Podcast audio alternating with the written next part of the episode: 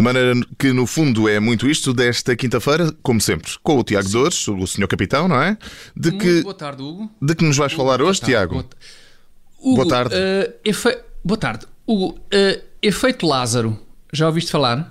Efeito Lázaro, mas qual Lázaro? Valentino Lázaro, o novo reforço do Benfica? Achas que pode ter um, um grande impacto na turma encarnada, é isso? Eh, não e não sei. São as minhas respostas a essa tua última dupla de inquietações. Ok. Bem. então, a que Lázaro é que te referes, afinal?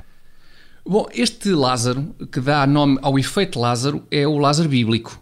Aquele que foi ressuscitado por Jesus Cristo. Ah, certo, o Lázaro que se é? levantou e andou estúpido durante uns dias, mas depois passou-lhe a esse, não é? Sim, sim, esse mesmo Lázaro. Vejo que conheces a tua Bíblia, Hugo. Exatamente, És andou versado nos textos religiosos, é? E nas piadas que se fazem à volta desse, desse texto também. É, do- és forte também em anedotário popular, não é? Ex- exatamente. Não, atenção, anedotário popular, que é literatura também, e que acaba por marcar toda uma civilização. Bom, eh, mas voltando ao efeito Lázaro, impõe-se a questão: o que é afinal o efeito Lázaro? Eh, Não sei, Tiago, um esclarece-nos. palpite.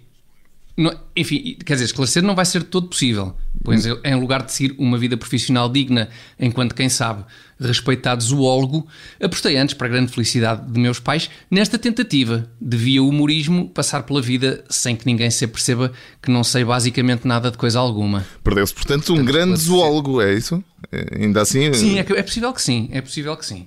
ainda assim possível Tiago, sim. Bom. o, o basicamente nada que sabes do assunto permite-te explicar, afinal de contas, espero eu, o que é o efeito Lázaro de que falas. Sim, sim, isso ainda permite, até porque vem escrito na publicação de onde tirei o tema desta rubrica. Então, o efeito Lázaro é um fenómeno cada vez mais frequente, de acordo com os cientistas, em que certas espécies são consideradas extintas e vários anos depois são redescobertas.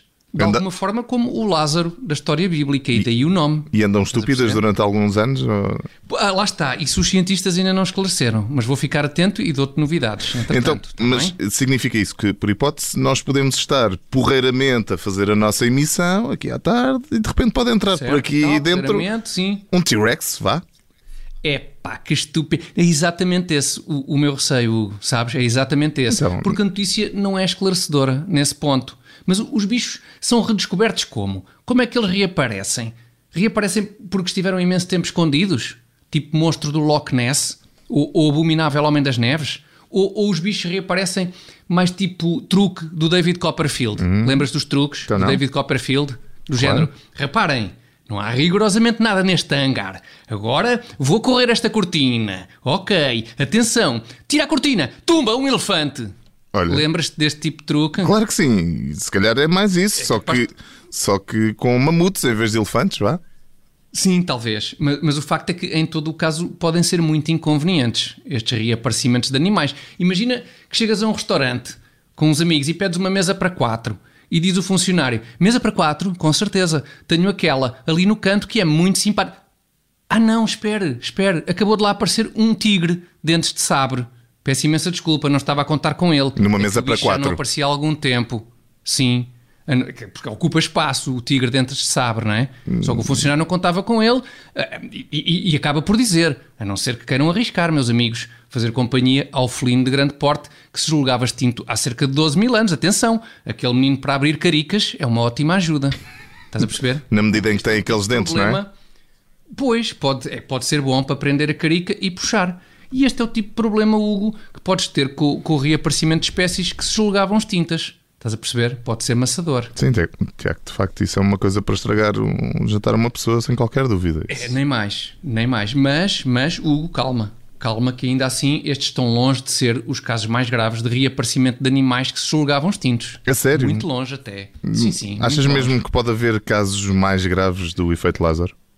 Então não pode. Olha, por exemplo, viste o congresso do PS, certo? Certo, transmitimos aqui na Rádio certo. Observador, de resto. Ora, aí está, ou seja, aí está, aí está, com todos aqueles possíveis candidatos e candidatas a futuro secretário ou secretária geral do partido, não é? Agora imagina, imagina Hugo, que a juntar aquele já vasto plantel de sonho de possíveis candidatos, reaparecia, reaparecia o animal feroz José Sócrates. Hã? Já imagina, imaginaste este cenário? O reaparecimento do animal feroz José Sócrates. Isso seria aquele cenário que, portanto, eh, como é que eu posso classificar? Interessante, não é? Ah, é? Achas mesmo? Interessante. É a palavra que te ocorre. Então, então, e se o reaparecimento do animal feroz, José Sócrates, fosse feito ao som de um também ele reaparecido bicho do Irã Costa? O reaparecimento do animal feroz ao som do reaparecido bicho do Irã Costa. Hã? O que é que achavas? Ótimo, não era, Hugo? Estupendo até. Cuidado com o efeito Lázaro que desejas, Hugo. Está bem? Cuidado com o efeito Lázaro que desejas. Atenção a isso.